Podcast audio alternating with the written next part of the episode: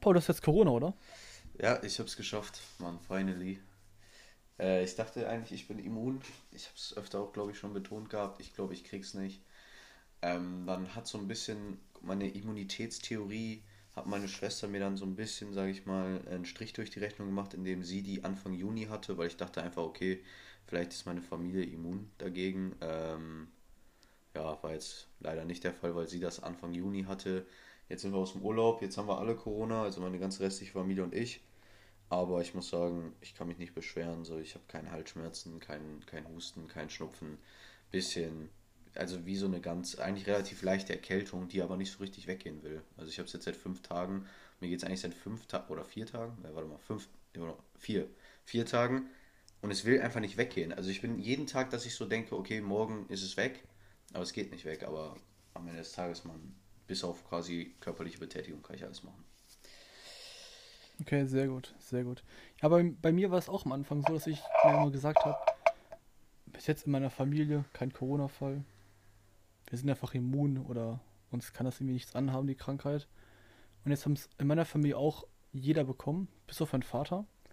Aber sonst hat es bis jetzt jeder. Ich denke, dass es halt früher oder später jeden irgendwie heimsucht, dass man sich davor auf lange Sicht kaum schützen kann. Deswegen es jetzt zu bekommen ist ganz gut und dass ihr auch einen milden Verlauf habt. Das ist auch extrem wichtig. Ein kurzes Update zu mir. Ich bin jetzt in der, ich glaube, fünften, fünften Woche von Corona. Und ich habe an sich nichts, außer halt immer noch dieses matschige Gefühl im Kopf, dass ich mich schwer konzentrieren kann. Und halt immer noch meine Lungenprobleme mit dem Einatmen ein bisschen. Das sind so die beiden Sachen, die mir noch auffallen. Sonst geht es ja aber wieder top. Ich habe keine, keine Beschwerden, keine Probleme mehr. Aber wie lange das noch andauert, das weiß man halt nicht. Ich habe auch schon von äh, Freunden gehört, dass das bis zu sechs, sieben Monaten dauert mit den Lungenproblemen. Also das ist extrem, extrem langfristig, wenn es dazu kommt. Also ich bin nicht panisch oder so, aber ich ja, beobachte das Ganze sehr genau und hoffe, und hoffe, dass das natürlich irgendwie in den nächsten Wochen weggeht. Ja, ich muss sagen, äh, über das ganze Thema Corona wollten wir ja, glaube ich, haben wir eigentlich eine Podcast-Folge da schon mal drüber gemacht? Ich meine nicht. Ne? Wir wollten Paul, wir haben noch keine Podcast-Folge über Corona gemacht. Ich wäre auch eigentlich sehr ready dafür, das mal zu machen. Ja, Können wir gerne auch. in den nächsten Folgen mal äh, angehen, das Ganze. Hätte ich Bock drauf. Ich auch. Also ich muss sagen, so auch jetzt wieder so über die aktuelle Politik. Ähm, äh, dieser, dieser Vorsitzende der Kassenärztlichen Vereinigung hat eigentlich einen sehr coolen Vorschlag aus meiner Sicht gemacht. Er hat ja gesagt, äh, wir sollten das jetzt mal langsam anfangen, wie eine normale Erkältung oder Grippe anzusehen. Wenn du fit bist, sollst du zur Arbeit gehen. Wenn du nicht fit bist, bleibst halt zu Hause. Aber das unabhängig vom Test und so zu machen. Und so ist meiner Meinung nach auch das Richtige. Also wir haben jetzt mittlerweile 30 Millionen nachweislich Infizierte mit Corona gehabt. Die Dunkelziffer wird so viel mehr höher liegen. Also ich meine, bei mir zum Beispiel meiner Familie, ich habe keinen offiziellen Test. Das heißt, ich bin in dieser Statistik nicht als Corona Infizierte aufgeführt. Ich will nicht wissen, bei wie vielen das genauso ist, die einfach sagen, okay, ich habe einen Schnelltest, bleib zu Hause, bin ich wieder negativ, gehe ich wieder raus und halt keinen PCR-Test machen. Und äh, ich muss sagen, ja, wollen wir irgendwann mal aus diesem Corona-Kreislauf raus, dann können wir jetzt nicht die ganze Zeit darüber reden, was wir im Herbst für Maßnahmen äh, ähm, machen werden. Äh, andere Länder machen es vor, Österreich, ich glaube Schweiz auch. Die, äh, da gibt es jetzt keine Corona-Isolationsregelung mehr, was auch, finde ich, aus meiner Sicht einfach das Richtige ist. Bist du krank, wie bei jeder anderen äh, Krankheit, bleibst halt zu Hause, bis du fit gehst zur Arbeit. Ähm, und so werden wir es irgendwann schaffen, ähm, wieder ein normales Leben zu führen oder ein noch normaleres Leben als jetzt schon. Gut, das war ein kleiner Exkurs. Domme, gibt es sonst irgendwie was du, irgendwas, was du erzählen willst? Die letzten Tage bis im Urlaub? Genau, ich bin im Urlaub, hier im Schwarzwald wieder, bei meiner Oma. Und ich muss sagen, ich finde diese Urlaube hier unten im Süden von Deutschland immer sehr erholsam. Das ist mal so eine kleine Auszeit vom Alltag. Da kann man, man kann halt immer viel nachdenken. Man kann lange Spaziergänge machen, lange Wandertouren, wo man immer den Kopf frei kriegt. Und das ist immer viel Zeit zum Reflektieren, zum Nachdenken, zum Überlegen, wo steht man gerade im Leben, wo will man hin, ist man noch auf dem richtigen Kurs, sind die Ziele noch richtig, also ist noch das, was ich vor ein, zwei Jahren als äh, mein Ziel, mein Traum definiert habe, noch aktuell. Und das tut mir immer ziemlich gut. Also, das ist eine sehr, sehr wertvolle und auch wichtige Zeit hier. Ich war auch gestern äh, um mal auf den Wochenrückblick zu kommen. Gestern in so einem Erholungsbad und ich bin ein großer Sauna-Fan. Also da kann man immer mal wieder Energie tanken, alles ausschwitzen. Und vor allem dann halt immer nach der Sauna immer halt in das Kältebad zu gehen, finde ich extrem erfrischend und auch wieder belebend. Und ja, gestern war halt so ein Tag, wo man einfach mal nur gechillt hat.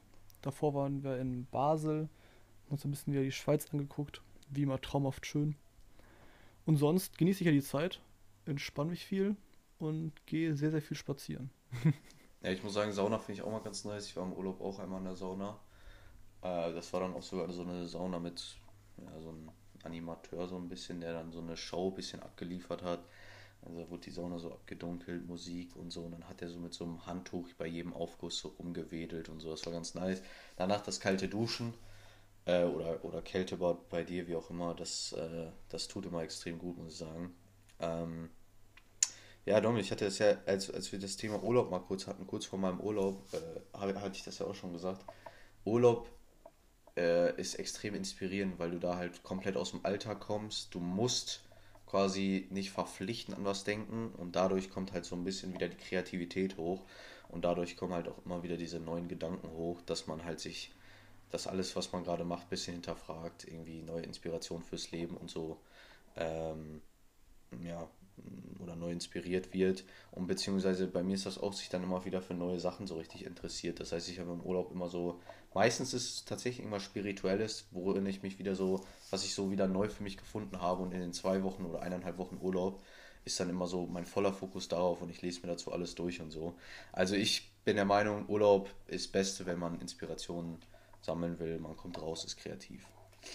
Ähm, Bei, ja, beim Urlaub, beim Urlaub verliert man die Pflicht, etwas zu tun, die Pflicht, irgendwie aktiv an etwas zu denken. Und dadurch entsteht dann halt immer etwas Kreatives Neues meistens. Genau. Das, das genau. ist, glaube ich, so ganz gut, ja. Domme, wir sollten nicht zu lange schnacken. Äh, kurz die Frage der letzten Woche beantworten, bis wir dann zum eigentlichen Thema dieser Folge kommen. Ja, die Frage war, was will ich in meiner Vergangenheit ändern? Welche Entscheidung will ich anders treffen? Oder was will ich früher gelernt haben, mehr Fokus drauf gesetzt haben? Und da habe ich eine ziemlich schnelle Antwort drauf gefunden. Ich habe halt überlegt, ist das irgendwie sowas im unternehmerischen Aspekt, irgendwie Sport oder so, Bücher lesen, aber da bin ich überall ziemlich gut gewesen, bin ich jetzt immer noch ziemlich gut, finde ich. Was ich halt bereue oder was ich anders gemacht hätte, wenn ich es damit schon gewusst hätte, wie wichtig das ist. Ich war ja im Englisch-LK über zwei Jahre und im Englisch-LK hast du halt die Möglichkeit, Englisch zu sprechen. Du kannst halt das Sprechen üben. Und da hätte ich früher viel, viel mehr Fokus drauf setzen sollen. Also vor allem halt grundsätzlich halt auch auf die englische Sprache. Denn jetzt, wenn man halt jetzt versucht, Englisch zu lernen, dann gibt es halt da immer so zwei Bereiche. Halt einmal das Verstehen und halt, halt einmal das Sprechen. Und das Verstehen, das kannst du an sich sehr, sehr gut erlernen. Du kannst das Verstehen mit Büchern lesen, du kannst dir darüber irgendwelche Bubble-Kurse oder so holen. Das geht einfach, aber das Sprechen ist halt ein riesiger Punkt, denn du kannst das Sprechen dir nicht durch Anlesen trainieren. Das Sprechen, das musst du halt trainieren, indem du es halt tust. Und jetzt habe ich halt nicht mehr diese Möglichkeit, irgendwo aktiv Englisch zu sprechen. Das heißt, ich muss irgendwie mit mir selber Selbstgespräche führen. Ich muss irgendwie laut Dinge vorlesen oder mir laut Konversationen ausdenken auf Englisch, um halt dieses Sprechen zu trainieren. Und das fällt mir halt unheimlich schwierig. Und das hätte ich früher auf jeden Fall mehr in Angriff nehmen sollen. Gerade in der Schulzeit, Englisch, Englisch LK. Das war die perfekte Möglichkeit dafür und ich habe es halt nicht beachtet. Ja, äh, fühle ich, fühl ich zu 100 Prozent. Äh, ich muss sagen, bei mir gibt es zwei Sachen, auch ganz klar, ich habe es letzte Folge schon mal gesagt, dieses ganze Technische, wo ich mich viel zu wenig mit befasst habe, wo ich immer gedacht habe, brauche ich nicht und das immer habe andere machen lassen. Das hätte ich auf jeden Fall früher irgendwie ähm, ja, mich dann ein bisschen mal mit auseinandersetzen sollen. Äh, und zweitens ist es bei mir auch der Riesenfaktor äh, Sprachen. Äh, Sprachen finde ich ist A, finde ich, begeistert mich Sprachen auch. Also ich habe eigentlich sowieso ein Interesse daran und B sind die Vorteile, Sprachen zu sprechen zu können, so immens.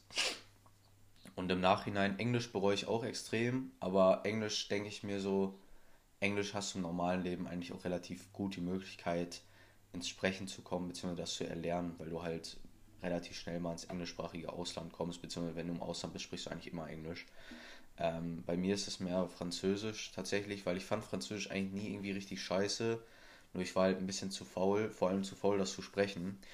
Und ähm, da hätte ich mich einfach früher irgendwie in der siebten, achten Klasse, wo man das gerade hatte, wo ich eigentlich auch noch ziemlich gut war, hätte ich das einfach weitermachen sollen. Und im Nachhinein, in so einer perfekten Welt, hätte ich wahrscheinlich irgendwie Französisch-Englisch-LK nehmen sollen. Einfach, was so für meine Zukunft mir am meisten Impact gibt. Ich meine, mein Deutsch so wie LK hat mir quasi für mein Leben nichts wirklich gebracht. So. Der Französisch-Englisch-LK hatte mir extrem viel gebracht. Und äh, ich muss sagen, ich habe ja Französisch letztes Jahr versucht mit dieser App Bubble zu lernen und ich meine, so einen Text verstehen tue ich jetzt eigentlich auch noch, also so auf jeden Fall den Sinn des Textes. Aber wenn du die Sprache nie sprichst, dann lernst du sie auch nicht. Weißt du, ich habe dann immer französisches genau. Radio gehört, da diese bei Bubble diese, diese Lektionen gemacht. Das war auch alles schön und gut. Aber wenn du nicht ans Sprechen kommst, dann, dann bringt das nichts. Du lernst eine Sprache, vor allem eine Sprache, die du so für den Alltag willst und nicht irgendwie so eine Schriftsprache für die Schule die lernst du nur durch Sprechen und Französisch irgendwie viel zu hören oder viel zu sprechen ist deutlich schwieriger als Englisch. Vor allem noch eine Sache, bei Englisch haben wir ein Grundwissen. Also wir können ja Englisch sprechen. Das heißt, wir können ja immer unser Englisch, wenn wir Englisch viel sprechen würden, äh, würden wir das ja immer nur, sage ich mal, professioneller sprechen oder extrem aufbessern. Bei Französisch fehlen ja irgendwo die Grundlagen. So, und diese Grundlagen ganz ohne Sprechen zu erlernen, ist schwierig. So ein, zwei englische Vokabeln quasi in seinem Kopf, in seinen Sprachgebrauch zu integrieren, ist, finde ich, deutlich einfacher, als wenn du gar keine Grundlagen hast. Weißt du, wie ich das meine? Ja. Ja, vor allem ist auch Französisch eine extrem schwierige Sprache von der Grammatik her. Das ist Englisch deutlich, deutlich einfacher. Ja, also ich, ich kenne jetzt nicht alle Sprachen der Welt, aber ich glaube, es gibt keine einfache Sprache als Englisch. Also grammatikalisch ist Englisch ein absoluter Segen. Also, ja.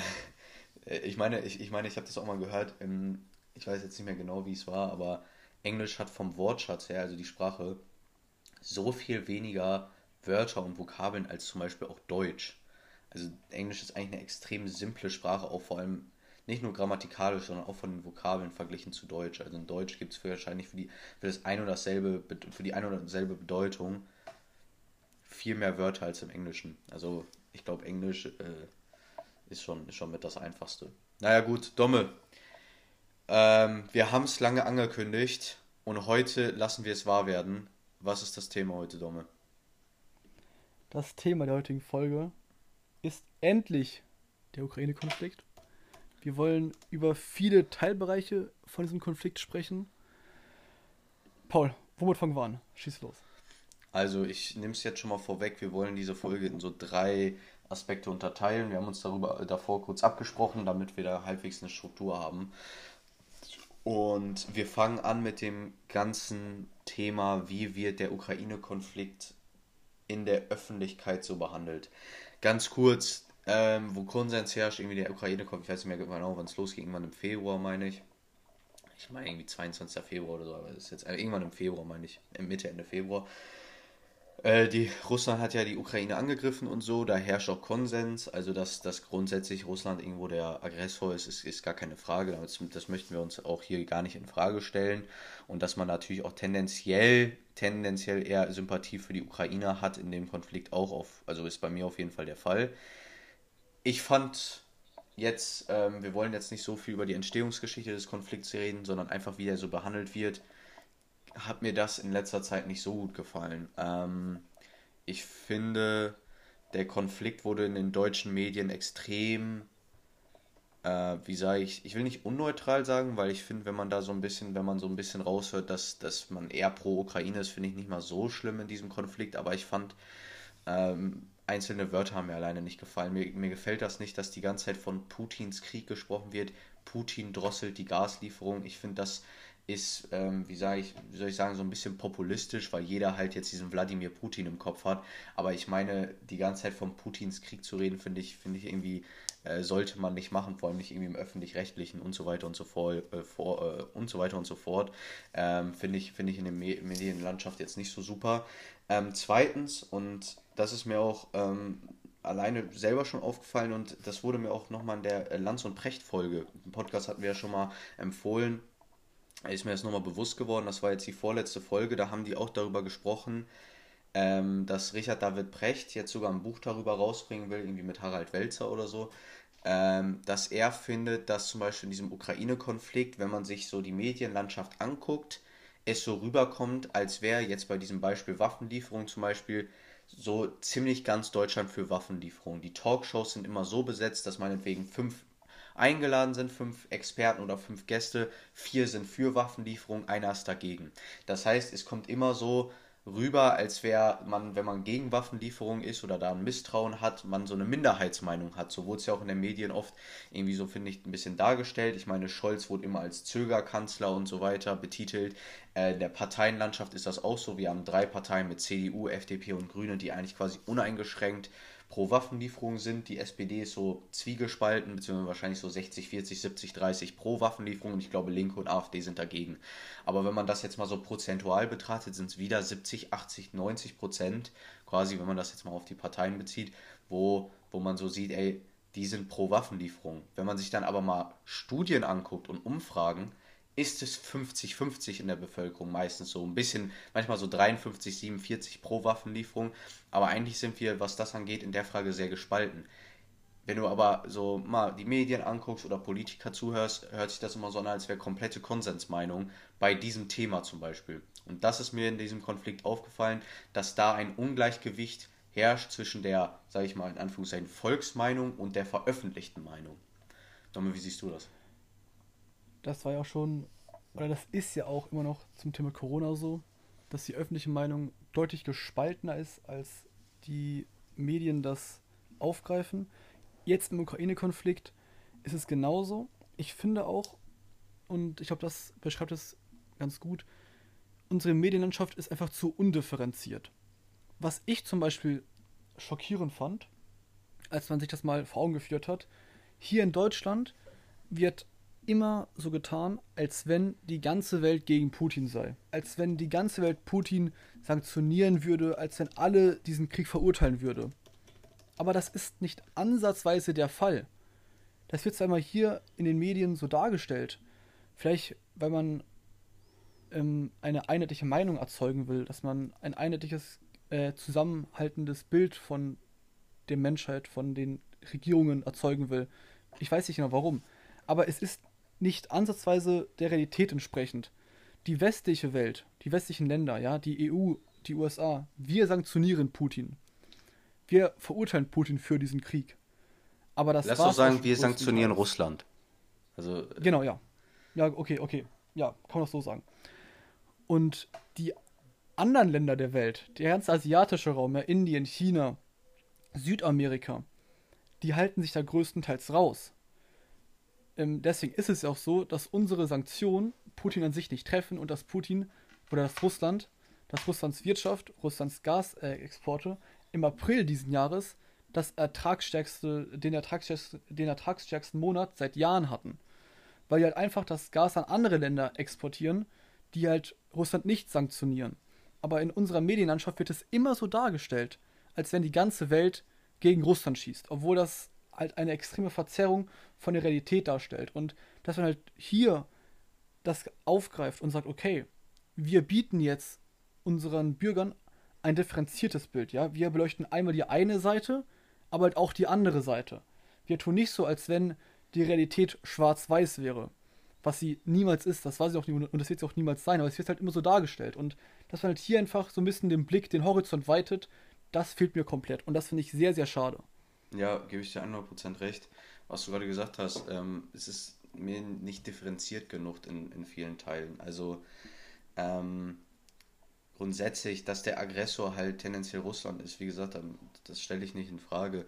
Aber ich meine, es kam auch immer oder es wurde auch immer nur veröffentlicht ähm, oder war in Schlagzeilen und ich denke auch, dass, also natürlich gibt's, habe ich jetzt noch keine Studie dazu gelesen, aber ich meine, wenn man da eine Studie zum, in Auftrag geben würde, würde man das auch irgendwie nachweisen können, dass halt auch immer der Fokus darauf war, äh, quasi die Russen und die russische Kriegsführung quasi in Dreck zu ziehen. Also ich habe das Gefühl, es wird wirklich maßgeblich versucht von der Medienlandschaft, wo ich mich immer frage, woher das kommt, weil ich bin keiner, der sagt, dahinter steckt der Staat, auf gar keinen Fall. Aber scheinbar gibt es in dieser Medienlandschaft äh, oder in den großen Teilen, sagen wir mal in den großen Teilen, so einen Konsens darüber, dass man immer weiter quasi, äh, sag ich mal, äh, Russland ins Negative ziehen muss. Ähm, es wird immer nur von russischen äh, Kriegsverbrechen gesprochen, die es gab, die es zu verurteilen gibt, klar. Aber ich meine, dass die Ukrainer mal Gefangene äh, äh, oder also Gefangene einfach erschossen hat. Das gab es auch. Wurde eigentlich nie so richtig mal ähm, äh, äh, noch nie so richtig veröffentlicht. Oder dass man äh, die ganze Zeit oder dass, dass, dass, dass, dass Experten eingeladen werden und so weiter, dass Berichte darüber gibt, dass man hier von einem Vernichtungsfeldzug spricht. Das finde ich wird dem, dem Ganzen nicht gerecht. Es wurde öfter mal das Wort Genozid äh, in, den Mund genommen, wo ich mich immer frage, was Hitler damals gesagt, gemacht hat. Das war ein Genozid gegen die Juden.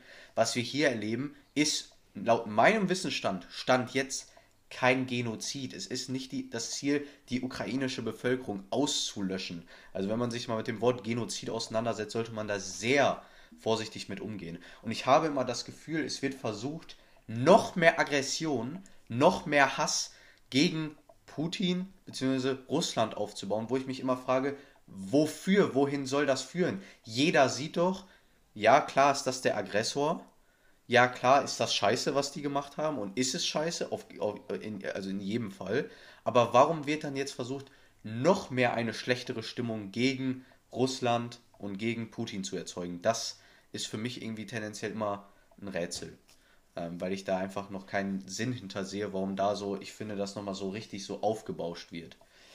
Ähm, ja, es, es gibt einen Spruch, es gibt einen Spruch, ich weiß nicht mehr genau, wie er ging, von Daniel Ganser, kommt er, glaube ich, ganz kurz. Daniel Ganser ist in diesem Bereich, was Kriege betrifft, eine sehr, sehr gute Stimme. Und ich meine, der ging in etwa, der Erste, der im Krieg fällt, ist die Wahrheit. Oder das Erste, was im Krieg fällt, ist die Wahrheit. Und genau so ist das auch. Denn wenn man jetzt mal den Blick weitet, wie schon gesagt, eine differenzierte Meinung annimmt, seinen Horizont erweitert, dann sieht man, okay, in Russland wird äh, die, werden die Medien so gesteuert, dass man sagt, okay, wir berichten jetzt so, dass die Ukrainer die Bösen sind. In Europa ist es genau andersrum. Wir berichten jetzt so, dass die Russen die Bösen sind. Wie schon gesagt, wie gerade auch schon Paul äh, das mehrmals gesagt hat, ist besteht Konsens darüber, dass der äh, Russe, dass Russland der Aggressor ist. Ganz klar. Aber dass man halt das von beiden Seiten versucht zu betrachten und dass man jetzt nicht, ich habe jetzt äh, letztens einen Spiegelartikel gelesen, wo äh, es hieß, dass Putin mit, den, äh, mit dem Stopp der Gaslieferung versucht, unsere Demokratie zu spalten, uns äh, von unserer Regierung äh, abzuspalten, uns gegen sie aufzuhetzen und so. Und dass er halt versucht, durch seine Politik uns als Land zu zerstören, äh, von innen heraus. Das sind halt Sachen, die halt genauso auch in Russland verbreitet werden. Halt über uns. Und dass man halt sieht, okay, das geht halt in beide Richtungen. Ähm, es gibt nicht die eine richtige Ansicht. Das wird halt null thematisiert. Äh, vielleicht mal irgendwie im Gespräch unter Freunden die sich damit beschäftigen, aber medial in der Gesellschaft, in den großen äh, Fernsehstudios, wird es halt nicht aufgegriffen. Und es wird, es wird halt immer nur, nur die eine Seite äh, beschrieben. Und ich glaube, Paul, du hast das immer ganz gut äh, gesagt, indem du gesagt hast, okay, am Anfang wollten wir Russland den Gashahn, ab, äh, den, den Gashahn äh, abdrehen und sagen, okay, Gasembargo, wir sanktionieren jetzt bis die wirtschaftlich komplett am Boden liegen. Und jetzt, wenn Putin uns das Gas abdrehen würde, würden wir sagen, Putin versucht, unsere Demokratie, unsere Demokratie zu zerstören, uns, auseinander, uns auseinanderzubringen und so.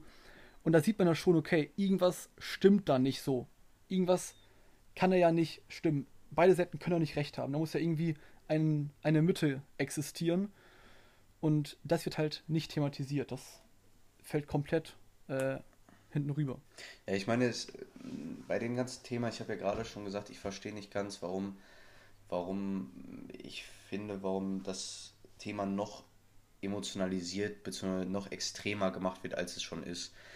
ähm, es gibt ja auch so ein Narrativ, finde ich, äh, was so herrscht, ähm, wo, wofür es gar, gar keine Anhaltspunkte gibt, dass äh, oft beschrieben wurde, äh, Russland hat jetzt vor, das ganze Baltikum auch mit einzunehmen und jetzt wieder quasi die Grenzen der alten, auf die Grenzen der alten Sowjetunion zurückzukommen. Dafür gibt es keinen Anhaltspunkt. Das heißt, es wird so ein Narrativ gestreut, wofür es null Anhaltspunkte gibt. Dann wurde zum Beispiel, das äh, wurde auch in der Lanz- und Precht-Folge mal äh, ähm, thematisiert, ich glaube auch in der, der ich gerade angesprochen, die ich gerade angesprochen habe, oder in einer davor, dass äh, Lanz dann so kam, dass irgendein Experte gesagt hat, äh, was halt ähm, ähm, Lanz dann auch supportet hat, dass, dass dieser Experte gesagt hat, hier geht es nicht nur um die Ukraine, die wir beschützen sollen, sondern um die gesamte westliche Welt. Und wenn wir es jetzt nicht schaffen, die Ukraine so auszurüsten, dass sie sich selbst verteidigen können, dann wird Russland erst dann, oder dann wird, wird quasi, ja, ich glaube in dem Fall wurde nur von Russland äh, geredet, äh, erst dann aufhören, wenn wir sie halt irgendwann mal zurückschlagen. Also es wird ein Narrativ gestreut, dass es hier gerade um den Krieg geht um unsere Demokratie geht. Wenn, wenn es jetzt nicht Ukraine schafft, sich zu, zu verteidigen, dann war es das mit der EU, dann war es das mit dem Westen, dann macht Russland weiter und greift das nächste Land an. Das sind einfach Narrative, die gestreut werden, um Angst zu schüren, um halt tendenziell die Bevölkerung scheinbar dazu zu bewegen, äh, zu sagen, ja, wir sind pro Waffenlieferung, lass das noch härter sanktionieren. Und ich weiß einfach nicht, warum das gemacht wird. Ich weiß nicht, warum einfach irgendwelche Stories erfunden werden, die die Situation, die jetzt schon schlimm genug ist, dass es einen Krieg in Europa gibt, noch schlimmer gemacht werden. Und was du gerade angesprochen hast mit dem Gas äh, oder, oder mit diesem ganzen Thema äh, Putin äh, will unsere ähm, will unsere Demokratie zerstören. Wir haben jetzt natürlich auch den ultimativen Sündenbock für alles. Also Putin ist ja gerade so ein bisschen an allem schuld. Er ist daran schuld, dass wir möglicherweise im Winter, wie es so schön immer gesagt wird, frieren. Er ist an der äh, Inflation schuld, an dem schwachen Eurokurs schuld. Das heißt, wir haben jetzt für alles einen Sündenbock. Im Spiegel war mal eine Schlagzeile. Eigentlich, äh, ich meine, ich habe, ja, ich bin ja ein Spiegel-Abo, äh, also ich habe ja ein Spiegel-Abonnement. Das heißt, ich, ich bin dem Spiegel eigentlich sehr positiv gegenüber gestimmt. Wo steht, ist der Euro Putins nächstes Opfer? Und da finde ich einfach, jetzt wird Putin als Sündenbock für äh, gefühlt alle Probleme genommen, die wir gerade haben. Die Inflation oder der schwache Eurokurs, der hat nicht viel mit dem Krieg zu tun. A hätte er, wenn was, mit unseren Sanktionen auf den Krieg zu tun. Das heißt, dass wir jetzt gerade einen Gasmangel erleben, ist kein Naturgesetz, sondern hat auch was mit unseren Sanktionen zu tun, worauf wir gleich zu sprechen kommen. Und B hat die Inflation nicht so viel mit dem Krieg zu tun. Klar, Energiepreise sind hochgegangen, aber Geld, wir haben ja über das ganze Thema Inflation mal geredet, Geldmenge, die äh, ausgeufert ist, Lieferketten, die unterbrochen sind, etc., das ganze Corona-Thema. Und das finde ich, wird der Sache auch nicht gerecht, dass du jetzt halt versuchst, irgendwie künstlich so einen Sündenbock zu erzeugen, dass halt scheinbar der Hass auf Putin noch größer wird, beziehungsweise man halt sagen kann, ey, wir sind für die jetzigen Probleme nicht so verantwortlich, es ist halt Putin, der die Ukraine angegriffen hat. Domme, ähm, wie sieht's aus? Würdest du gerne mal zum nächsten Thema Sanktionen äh, kommen, beziehungsweise Thema Waffenlieferung? Sanktionen habe ich ja gerade angerissen. Deine einfach mal dein, deine Meinung zu den Sanktionen, was, was möchtest du dazu sagen? Dazu und Sanktionen. Ich finde das interessant zu beobachten. Am Anfang haben wir darüber uns unterhalten, dass Putin verrückt sei. Irgendwelche Psychologen sind aufgetreten in den Medien und haben gesagt, dass er nicht mehr ganz klar bei Verstand sei, dass er irgendwie psychische Probleme haben muss, er muss irgendwie verrückt gew äh, geworden sein. Und dort haben wir Putin extrem schlecht gemacht. Wir haben es so dargestellt, dass unsere Sanktionen anscheinend weltweit greifen und dass die ganze Welt gegen Putin schießt. Und jetzt kommen wir in eine andere Meinung, in eine andere Position und sagen auf einmal, ey, was ist, wenn Putin uns den Gashahn abdreht? Das heißt, wir kommen halt aus der starken Position in die schwache und drehen das Ganze ein bisschen um, aber in beiden Situationen, in beiden Beispielen ist Putin der Böse und wir versuchen halt so ein bisschen halt unsere schlechte Energiepolitik der letzten Jahre zu verschleiern. Wir versuchen unsere miserable äh, Währungspolitik mit dem Euro auch so ein bisschen durch Putin reinzuwaschen. Und dass sie halt Putin überall so als Sündenbock darstellen, wie du es gerade schon gesagt hast, muss dann halt auch immer immer, immer von zwei Seiten betrachten, nie, nie nur die eine nehmen. Und sanktionsmäßig muss man halt einfach mal kurz die Fakten angucken. Putin hat damit keine großen Probleme. Wir schaden uns eher selber als EU und wir schaden uns als EU, als Deutschland in einem Zustand, wo wir in einer extrem schlechten Situation schon sind, durch die Inflation, durch den Euro, durch die Weltwirtschaftssituation. Und da kommen jetzt nochmal unsere Sanktionen drauf, wo Putin als Land, was keine große Wirtschaft hat, Putin, also äh, Russland ist vor allem äh, ein Rohstoffland, ja, die trifft das nicht so hart, aber uns trifft das schon. Und da, schieß, und da schießen wir uns halt gerade an sich ins eigene Bein. Ja, 100 Prozent. Also ich meine, man sagt ja immer, Sanktionen müssen auch der, der sanktioniert, müssen dem selber wehtun, sonst sind es keine guten Sanktionen. Stand jetzt, natürlich tun die Sanktionen Russland auch weh, tun sie aber uns deutlich mehr weh als Russland. Wir leiden unter den Sanktionen deutlich mehr. Man kann sagen, die sind schief gegangen. Ähm, es ist so, wir haben am Anfang, was ich zum Beispiel auch, äh, was so immer kommuniziert wurde, ist, mit den Sanktionen äh, wird das äh, wird die Wirtschaft in Russland bald zusammenbrechen. Das heißt, wir haben denen den Zusammenbruch gewünscht. Irgendwo, was ja wie gesagt in, unter dem äh, oder hinter, äh, im Hintergrund, dass, dass es einen Krieg gibt, auch verständlicher irgendwo ist, dass man sich wünscht, ey, das System bricht irgendwie zusammen, damit der Krieg aufhört. Ist es jetzt aber nicht. Und jetzt haben wir Angst, dass, sage ich mal, unser System, unser, unser Wirtschaftssystem, beziehungsweise äh, unsere Wirtschaft im Winter zusammenbricht, weil wir äh, zu wenig Gas haben. Und das heißt. Kann ich, kann ich da kurz eingrätschen? Ja. Kann ich, kann, kann ich da kurz bitte eingrätschen? Klar, mach. Wir können, also ganz kurz, wir können nicht zuerst Putin mit allem, was wir haben, sanktionieren und ihn bestrafen und sagen, ja, das ist gut. Und dann, wenn Putin das nicht mal macht, sondern nur die Möglichkeit, dass er uns das, den Gas dann abdrehen könnte, nur in Betracht ziehen und dann sagen, er ist der Böse. Das ist heuchlerisch. Also, das kann man als Nation, kannst du es keinem erklären. Du kannst nicht auf der einen Seite sagen, wir wollen den wirtschaftlich kaputt machen und wenn er das bei uns machen würde, ist er der Böse. Ja, genau. Das ist nicht differenziert. Genau, das, das, das, das finde ich einfach auch nicht ganz richtig. Ich muss einfach auch sagen, ähm, jetzt habe ich meinen Punkt vergessen, den ich sagen wollte. Ach genau. Ich finde, wir sind natürlich aber auch gerade, Domme, muss man ja auch einfach sagen, in einer sehr schwierigen Situation. Ähm, ich finde, manche fordern, lass die Sanktionen fallen, äh, weil die uns selber mehr schaden als, als Russland, äh, damit wir auch vielleicht wieder gesichert Gas bekommen. Da sage ich aber, ich finde, um ernst genommen zu werden, müssen, mussten wir natürlich Russland in irgendeiner Weise sanktionieren. Also wir können ja jetzt nicht die ganze Zeit, können wir uns ja nicht irgendwie hinstellen und dann äh, in irgendwelchen Pressemitteilungen sagen, ja, was da Russland gerade macht, ist ganz schön böse, aber nicht handeln. Also ich finde, dass wir in irgendeiner Weise versucht haben, Russland zu schwächen bzw. zu sanktionieren, schon richtig. Also du kannst ja nicht einen Krieg verurteilen und sagen, wie scheiße das jetzt gerade macht, aber wir machen nichts so richtig dagegen. Die Frage ist halt, ob diese Sanktionen, die wir gerade gemacht haben, tendenziell zu kontraproduktiv sind. Das finde ich, wir sind gerade wirklich in so einem wie soll ich sagen, wir sind in einem Dilemma. Wir müssen ja irgendwie Sanktionen aus meiner Sicht schon machen. Ob die jetzt so hart sein müssen, weiß ich nicht. Aber wir müssen ja Sanktionen machen, um ernst genommen zu werden, beziehungsweise auch unseren eigenen moralischen Standard, Standards gerecht zu werden. Gleichzeitig ist, sind wir mit den Sanktionen, schwächen wir uns selber und laufen vielleicht auf eine Katastrophe zu, ähm, wenn halt wirklich im Winter äh, der Industrie das Gas fehlt, ne? Weil ich meine, das muss uns jedem bewusst werden, unser Wohlstand in Deutschland hängt von den großen Industrien ab. Ähm, ja, das finde ich, da sind wir in einem Dilemma, Dumme. Wie siehst du das? Wie, wie, wie siehst du das mit den Sanktionen? Hättest du Sanktionen erhoben? Ja. Und das ist ja auch das Ding.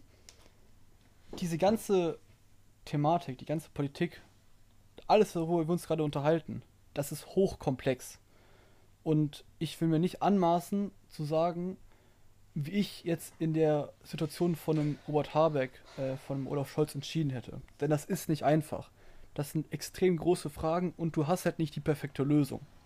Wir kritisieren das ja, aber ich weiß selber nicht genau, wie ich anders gehandelt hätte oder wie ich handeln sollte, weil ich halt einfach dafür nicht das Wissen habe.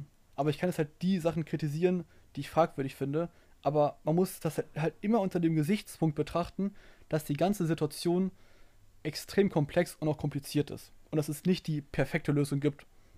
Nee, es, es gibt auf keinen, Fall, auf keinen Fall die perfekte Lösung. Ja. Genau. Ich würde auch, würd auch Sanktionen machen. Denn du musst halt ein Zeichen setzen, ganz klar. Ich kritisiere halt nur dann halt die mediale Berichterstattung, dass wir dann Putin als den Bösen positionieren, obwohl wir das gleiche mit Putin gerade machen, was er vielleicht mit uns machen könnte. Ich meine, wir frieren seine Deviseneinnahmen, soweit ich weiß, ein. Das genau. heißt, ihr müsst euch vorstellen, das wäre so, wie wenn ihr Geld verdient und jemand äh, kommt und sagt, das Geld könnt ihr jetzt aber bei uns nicht mehr ausgeben. Das heißt, das Geld, was ihr jetzt quasi eingenommen habt, ist wertlos. Das heißt, das ist quasi so ein bisschen so, als hätten wir die für, für ihre Leistung gar nicht bezahlt, weil ja das Geld, was wir denen gegeben haben, die nicht ausgeben können. Also das müsst ihr euch ja gerade mal vorstellen. Wir, wir sanktionieren die echt extrem hart teilweise. Und bei diesem Gasthema heißt es jetzt, Putin will unsere Demokratie zerstören oder was. Also es ist halt, es ist halt Bullshit, weil die Wahrheit wäre halt, wir haben Sanktionen gemacht, dann müssen wir auch mit Gegensanktionen rechnen. So ist halt das Spiel. Ne? Also wir können ja, ja nicht, ja. Äh. Mhm. Ist es, also ich würde halt die Sanktionen auch machen, einfach halt, um ein Zeichen zu setzen. Ich würde sie nicht so hart machen. Ich meine, wir haben sie auch aus dem, ich glaube, Swiss-System ausgeschlossen. Aber auch nur die äh, kleineren Banken, nicht die Banken, worüber wir auch unsere Gaslieferungen machen. Was ich nur stark kritisiere, und ich weiß, das ist ein sehr, sehr kontroverses Thema, was ich nur sehr, sehr stark kritisiere, ist der Punkt, dass wir sagen, okay, Putin ist der Böse, wir gehen von Putin weg, äh, von Russland, was äh, Gaslieferungen betrifft, und dann gehen wir aber nach Katar. Und Katar ist in keiner Hinsicht, in keiner Hinsicht moralisch besser als Putin, als Russland. Die unterstützen auch den Krieg im Jemen, der auch jeden äh, Tag viele Menschenleben kostet, der auch extrem grausam ist, der auch schon seit Jahren wütet. Äh, dort haben Menschenrechte, Frauenrechte ganz, ganz, ganz, ganz kleinen Ste äh, Stellenrang. Die haben dort gar nichts zu melden. Das ist halt ein Auto autoritäres System, naja, autokratisch. Das heißt, wir können nicht auf der einen Seite die moralische Keule schwingen und sagen, Putin hat jetzt einen Krieg angefangen, wir wollen ihn jetzt irgendwo äh, dafür bestrafen. Und auf der anderen Seite fahren wir aber nach Katar und wollen jetzt dort äh, unser Gas herbeziehen, was genauso schlimm ist. Also das sehe ich sehr, sehr kritisch. Auch wenn ich natürlich weiß, es ist schwierig zu sagen, wir sanktionieren Russland, aber wir sind vom Gas ja abhängig von ihm, äh, von Putin. Deswegen äh, machen wir das normal weiter. Das ja, ist schwierig, aber, aber, aber, aber es gibt halt nicht die perfekte Lösung. Und für mich, rein logisch, rein logisch betrachtet, wäre das die logischste, die intelligenteste. Wir sagen, okay, irgendwo positionieren wir uns ganz klar pro Ukraine, aber wir haben halt auch so viel Realitätspolitik in uns, dass wir sagen, es gibt keine besseren Alternativen. Wir lassen die Gaslieferung bei Putin weiterlaufen. Also entweder ganz oder gar nicht. Ja gut, wir wollen sie ja weiterlaufen lassen, nur jetzt äh, will es ja Russland äh, scheinbar nicht mehr. Aber ich meine, das ist ja, wie gesagt, auch nur eine Antwort auf unsere Sanktionen. Erstmal muss man sehen, ich weiß nicht, woher das kommt, ich habe es, glaube ich, letzte Folge schon mal gesagt, irgendwie ist das so, dass die meisten, die rohstoffreichen Länder meistens auch autokratische Systeme sind. Also ich weiß nicht, ob es dazu irgendwie mal Daten gibt, aber so vom Eig Gefühl her. Eigentlich ausschließlich, oder? Ja, ja, vom Gefühl her ist es halt so. Vielleicht bis auf äh, USA, Kanada, Australien, weiß ich nicht. Aber äh, ist, irgendwie ist das so. Das heißt, es ist so ein bisschen Pest und Cholera, dass Katar, das wohl eines der schlimmsten Länder ist, die es gibt, IS-Unterstützer, unterstützt den Krieg im Jemen, hat pro Kopf den größten CO2-Ausstoß der Welt. Das Gas, was wir da beziehen, ist zum Beispiel deutlich klimaschädlicher als das, als das in Russland.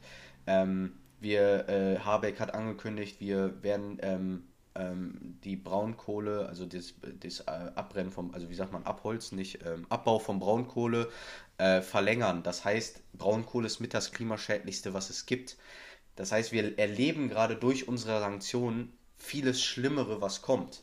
Also es, es ist, wir arbeiten mit Katar zusammen, was klimaschädlicher ist, wo wir ein autokratisches System unterstützen und was halt auch unwirtschaftlicher ist, von da äh, Gas zu beziehen. Wir überlegen oder wir werden weiterhin Braunkohle in einem viel größeren Maße als eigentlich sonst geplant wäre äh, abbauen, was auch extrem klimaschädlich ist. Plus wir riskieren äh, unsere wirtschaftliche Kraft ähm, mit, den, mit den Sanktionen. Da muss man einfach, das, wie gesagt, das ist eine sehr schwierige Situation. da muss aber ein Abwägungsprozess kommen, wie wir da genau weitermachen wollen.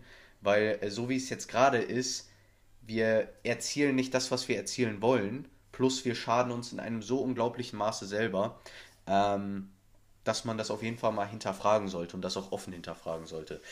Damit wir mal weiterkommen, würde ich sagen, reden wir mal über das ganze Thema äh, Waffenlieferung. Äh, bevor wir dann zum Geopolitischen kommen, wir können ja jetzt mal ein bisschen reinhauen. Waffenlieferung habe ich zum Beispiel eine relativ klare Meinung zu, im Gegensatz zu den Sanktionen, wo ich so sage, ey, irgendwie sind beide Lösungen scheiße, mit den Sanktionen ist kacke, aber ganz ohne kannst du auch nicht machen. Bei Waffenlieferung habe ich eigentlich eine klare Meinung, dass ich sage, da bin ich gegen. Ähm, ganz kurz meine Gründe. Am Anfang war ich tendenziell eher für Waffenlieferungen, weil da einfach noch nicht so klar war, wie die Kräfteverhältnisse sind. Ja, Putin hatte mal irgendwann gesagt, 2014 glaube ich, wenn er die Ukraine einnehmen will, braucht er zwei Tage. Äh, dann wurde ja so spöttisch gesagt, ja, mit westlichen Waffen vielleicht eine Woche. Ähm, aber dann war es ja am Anfang wirklich so, dass die Ukraine Erfolge erzielen konnte. Mittlerweile ist klar, die Ukraine hat gar keine Chance. Das heißt, wir lassen das Land gerade ausbluten, wir lassen quasi, äh, also wir nicht, die Russen zerstören die Städte, aber dadurch, dass wir mit Waffen natürlich auch den Krieg verlängern, äh, werden, äh, wird, ähm, äh, werden Städte zerstört, die Weizenlieferungen können teilweise nicht nach Afrika, das heißt indirekt verhungern deswegen Menschen. Äh, plus es ist natürlich für uns extrem unwirtschaftlich und der größte Punkt ist, jeden Tag sterben Ukrainer als auch Russen unschuldige Menschen wegen diesem Krieg. Und wenn eigentlich klar ist, wenn, ein, wenn kein ernsthafter Militär sagt, ey, die Ukrainer haben eine Chance, warum sollen wir dann noch weiterhin Waffen hinschicken? Vor allem, es wird, dieser Konflikt wird nicht gelöst werden ohne Verhandlungen. Und noch ist die Ukraine nicht in so einer schlechten Verhandlungsposition. Wahrscheinlich, sorry, wahrscheinlich, wenn sie jetzt verhandeln müssten, dann würden sie sagen, ja gut, Krim kriegt er und die Donbass-Region auch, dafür können wir in die EU und dafür gehen wir nicht in die NATO oder so. Also das ist jetzt einfach mal meine willkürliche Einschätzung. Je länger der Krieg brau äh, dauert, je mehr, ich sag mal, auch Blutzoll Russland gezahlt hat, desto einen größeren Teil des Kuchens wollen sie haben. Wenn sie kurz vor Kiew stehen, werden sie sich nicht mehr mit Krim und dem Donbass zufrieden geben. Deswegen, meiner Meinung nach, sollten wir die Waffenlieferung stoppen, weil wir damit äh, die ukrainische Bevölkerung als auch das Land ausbluten lassen und einen extrem großen diplomatischen Vorstoß wagen, dass wir die wirklich zu ernsthaften Verhandlungen an den Tisch bringen. Ähm, weil anders wird der Krieg nicht gelöst werden und so können wir es vielleicht noch schaffen, dass das Land nicht komplett zerstört ist, plus die Ukraine irgendwie eine gute Zukunftsperspektive, möglicherweise, wenn sie genug demokratisch ist und so weiter, irgendwann mal in die EU kommt, beziehungsweise mehr Richtung Westen. Ähm, aber je länger der Krieg braucht äh, oder dauert, ist aus meiner Meinung nach, je schlimmer wird's.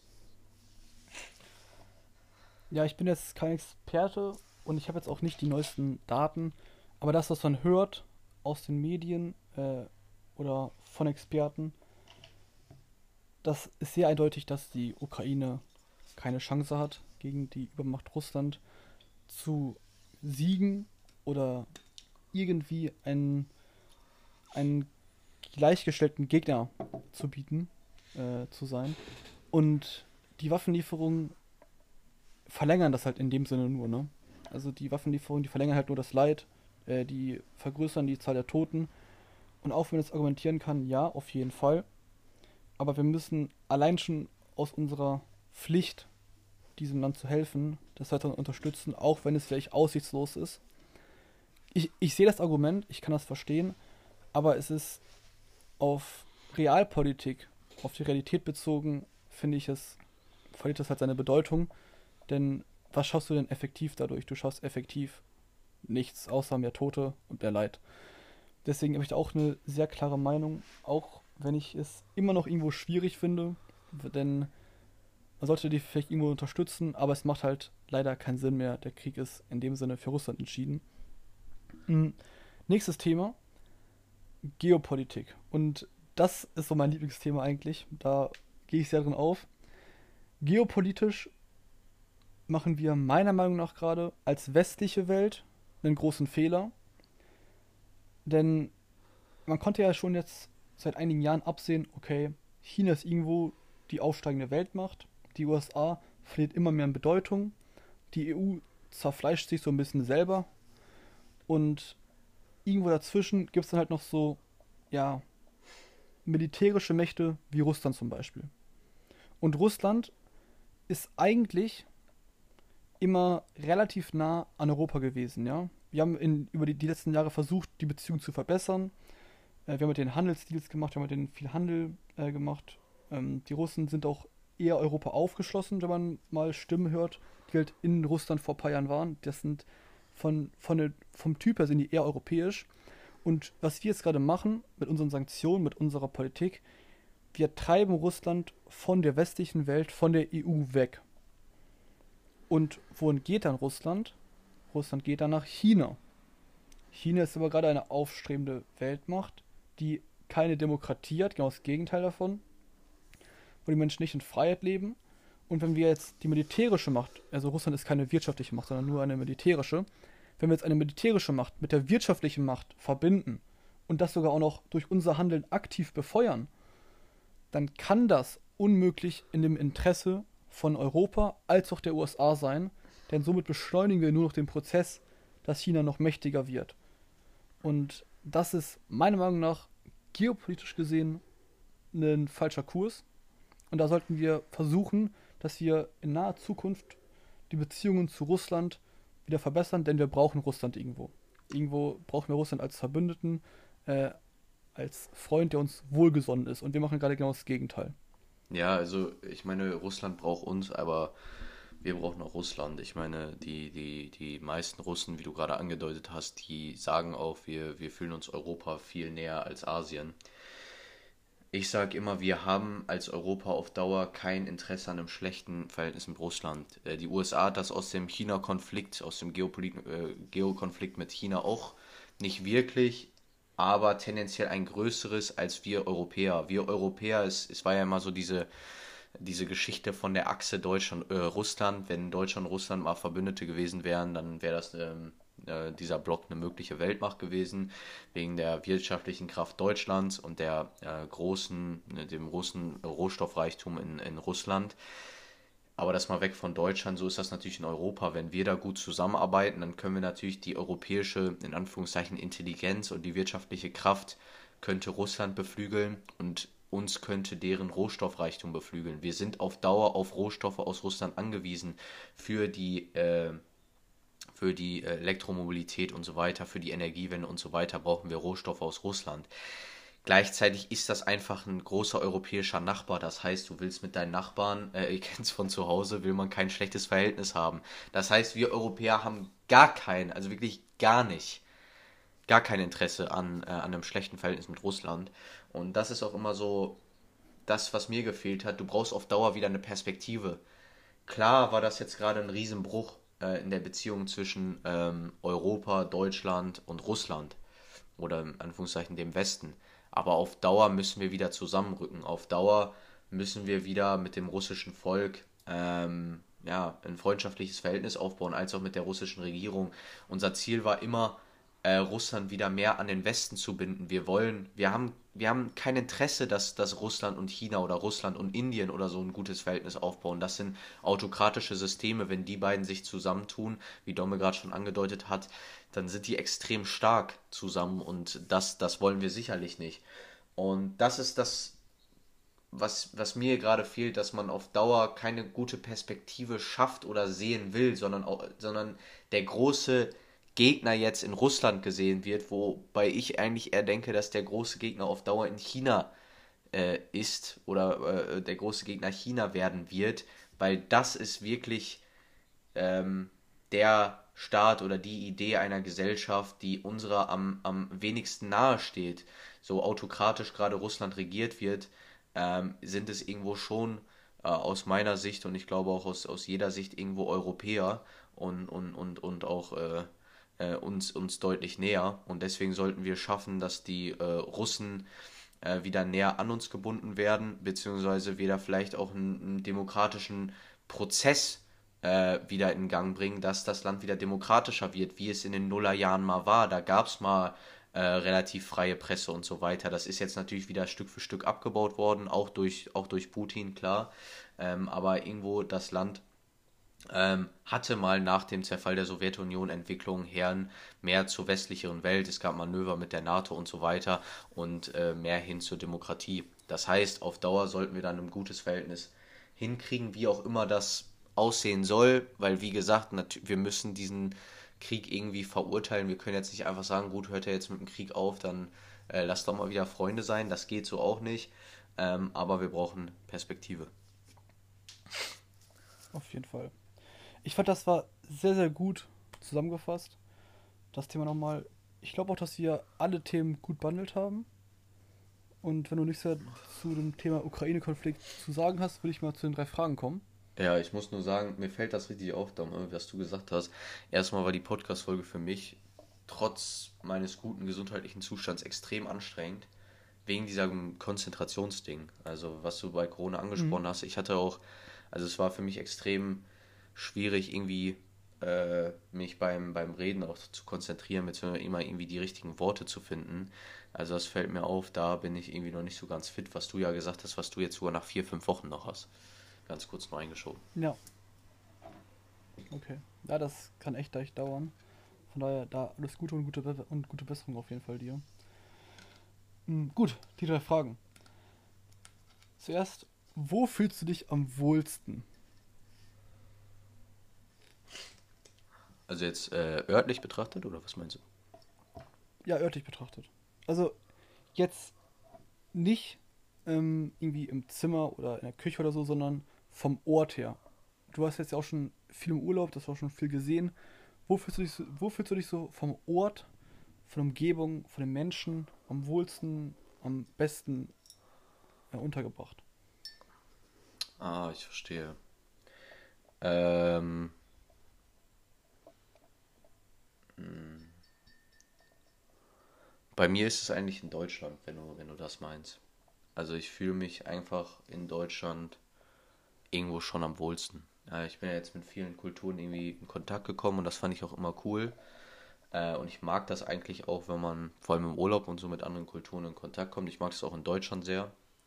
Aber äh, ich fühle mich eigentlich am wohlsten in so einem deutschen Café an so einem regnerischen 22. Oktober, sage ich jetzt einfach mal. Dann fühle ich mich eigentlich äh, am wohlsten. Also ich bin, ich, ich sage immer Deutschland, aber ich meine damit eigentlich Europa. Also ich fühle mich in Europa eigentlich schon sehr wohl, ob es jetzt Deutschland, England oder Spanien ist. Das ist mir jetzt nicht so wichtig, aber in Europa fühle ich mich schon sehr wohl und eigentlich auch sehr zu Hause und dem, dem Ganzen sehr mhm. verbunden. Ja, das ist, das ist schön. Ich habe das äh, auch. Also ich fühle mich am wohlsten an sich immer bei einem äh, Restaurantbesuch irgendwo mit guten Freunden oder mit der Familie und dann spricht man irgendwie über die Welt. Ich finde auch, dass die deutsche Kultur da sehr ja, wir sind ja aufgewachsen. Ne? Sie ist, sie ist uns halt sehr, sehr nah. Und auf Deutschland betrachtet, auf, auf Deutschland gesehen, finde ich auf jeden Fall, dass es so ist, eher südlich, also halt eher im Süden, ähm, Baden-Württemberg, Bayern die Ecke, obwohl ich Bayern schon kulturell sehr anders finde. Ich denke, dass Bayern, boah, also die sind schon, schon die, die Bayern ist schon sehr, sehr konservativ. Das heißt, mehr so Baden-Württemberg, NRW, auch von der Bildung her ist es mir dort am wohlgesonnensten, sagen wir es so. Ich muss ganz kurz sagen, ich habe es auch gar nicht mit Bayern. Also ich war ja jetzt nochmal in München, dieser bayerischen Kultur, diese Lederhosen-Scheiße und so. Also für mich ist das, die haben ja, die, die fühlen, die, die fühlen sich ja auch nicht als Deutsche, sondern als Bayer. Äh, ja. Ich habe es mit Bayern wirklich einfach gar nicht. Also es ist auch wirklich so, wenn dann, ich meine, der, das Bild im Ausland ist ja, wenn man an Deutsche denkt, ist ja, glaube ich, denkt man an so dieses Oktoberfest Bayer. Und ich, das, das Bild muss man mal bei den quasi, wie soll ich sagen, bei den, äh, bei den Menschen aus anderen Ländern irgendwie rauskriegen. Äh, das ist nicht Deutschland, das ist halt Bayern. Aber äh, diese Lederhose und ein Maß in der Hand und schön viel Bier trinken und sonst was, diese konservativen, ne, das ist es nicht. Ja, da muss man nochmal eine Überarbeitung auf jeden Fall von dem Ganzen angehen. Frage Nummer zwei. Wie kannst du dich richtig gut entspannen? In welchen Situationen? Was brauchst du dafür? Was musst du dafür machen? Ähm, ich hatte das schon mal, glaube ich, gesagt. Es war, glaube ich, beim Thema Erholung. Ähm, entspannen kann ich mich mit Abstand am besten, wenn ich schon was an dem Tag gemacht habe, was ich irgendwie als gut oder produktiv ansehe. Aber dann keine Termine mehr habe, beziehungsweise auch in naher Zukunft keine mehr habe. Also jetzt auch nicht irgendwie um 18 Uhr habe ich keine Termine mehr, dann kann ich mich entspannen. Aber wenn ich weiß, ich muss nächsten Tag 5 Uhr aufstehen, um arbeiten zu gehen, dann ist das Entspannen auch nicht mehr das gleiche. Also ich muss irgendwie das Gefühl haben, ich habe was gemacht, aber jetzt habe ich auch frei. Das ist extrem wichtig zum Entspannen. Ähm, und zweite Sache, die für mich auch extrem wichtig ist, die ist wahrscheinlich offensichtlich, ist, dass ich dabei gesund bin. Ähm, also ich, ich kann nicht irgendwie, irgendwie Schmerzen irgendwo haben, dann kann ich mich auch nicht so gut entspannen. Und oft ist das so irgendwie, was, was mir immer hilft, ist so Kaffee, Tee. Ähm, geil ist immer äh, irgendwie äh, ein bisschen, bisschen Fußball dabei gucken, ein bisschen Sport und äh, irgendwie noch in netter Gesellschaft, dann kann ich mich eigentlich immer sehr gut entspannen. Hm, also das, vieles hast du ja auch schon in Episoden davor gesagt. Es geht gerade mehr um die Tätigkeit, also wobei, wie kannst du dich am besten entspannen? Was musst du dafür machen? Wo musst du dafür sein? Ah, okay. In welchem Ort? Okay. Ja, Ort ist gar nicht so wichtig, glaube ich. Also ich kann mich eigentlich an verschiedensten Orten, denke ich, ganz gut entspannen. Tätigkeit, ja gut, entspannen ist natürlich irgendwie, dass ich, dass ich sage, es muss keine körperliche Tätigkeit sein. Also ich kann mich eigentlich sehr gut entspannen beim, bei so drei Sachen, Badewanne, äh, Buch lesen und irgendwas, irgendwie Sport gucken. Also ich bin nicht so ein Filmgucker oder so, aber ein bisschen so Sport gucken, ob es jetzt irgendwie äh, Fußball ist oder ich gucke ja gerne auch UFC. Ähm, eins von den beiden, da kann ich mich eigentlich sehr gut, sehr gut entspannen. Okay. Cool. Bei mir ist das Film gucken. Mit Sport habe ich es nicht ganz so. Ab und zu bei so Fußballspielen. Aber an sich kann ich mich beim Film gucken sehr, sehr gut entspannen. Oder Badewanne ist extrem. Also Badewanne, das ist sehr, sehr entspannend. Weil man halt dort auch mal schon abschalten kann. Oder halt wirklich Whirlpool oder so äh, ins Wasser legen. Ich finde ich find grundsätzlich im Wasser zu sein und dann halt irgendwie auf eine Landschaft zu gucken in die Weite, das, da kann ich mit Abstand am besten entspannen. Also halt dem, der, Blick in, der Blick in die Ferne und dann eben die warme, äh, das warme Wasser um sich herum zu haben. Das ist, glaube ich, für mich so die beste, beste Kombination. Ähm, Gut, ja? ja? Ja, kann ich verstehen. Kann ich absolut verstehen, Mann. Ähm, Okay. Ja. Ja, Frage Nummer drei. Und ist jetzt groß. Wie sieht deine Checkliste aus, die du nach dem Studium abgearbeitet haben willst? Ach so, das ist ja eine Frage, die ich für die nächste Folge äh, habe. Genau, genau. Welche Punkte auf, deiner Checkliste willst du nach dem Studium abgearbeitet haben? Was du gemacht haben? Welche Ziele hast du? Was, also, es geht jetzt, ganz kurz, es geht einmal um Hard Facts und um Soft Facts. Das heißt, welche Skills du aufgebaut haben und was du schon gemacht haben. Mhm. So die beiden Sachen. Ja. Geil. Machen wir so. Krieg ich hin. Sehr gut. Alles klar. Dann äh, was mit der Podcast-Folge, Alter. Ich, ich werde mich jetzt, wie wir gerade gesprochen, besprochen haben, ich werde mich jetzt eine Runde entspannen. Äh, ich muss sagen, die war irgendwie tendenziell, äh, muss ich doch sagen, recht anstrengend irgendwie. Ähm, also Ja. scheinbar hat Corona doch irgendwie ein bisschen seine Spuren hinterlassen. Ja, Dumme, Digga, hat mir Spaß gemacht. Ich hoffe euch auch. Lange angekündigt. Jetzt war es da, das Ukraine-Thema und äh, oder der Ukraine-Konflikt. Ähm, Dumme, ich würde sagen, hau rein. Jo, Paul, hau rein. Bis zur nächsten Woche. Bis bald.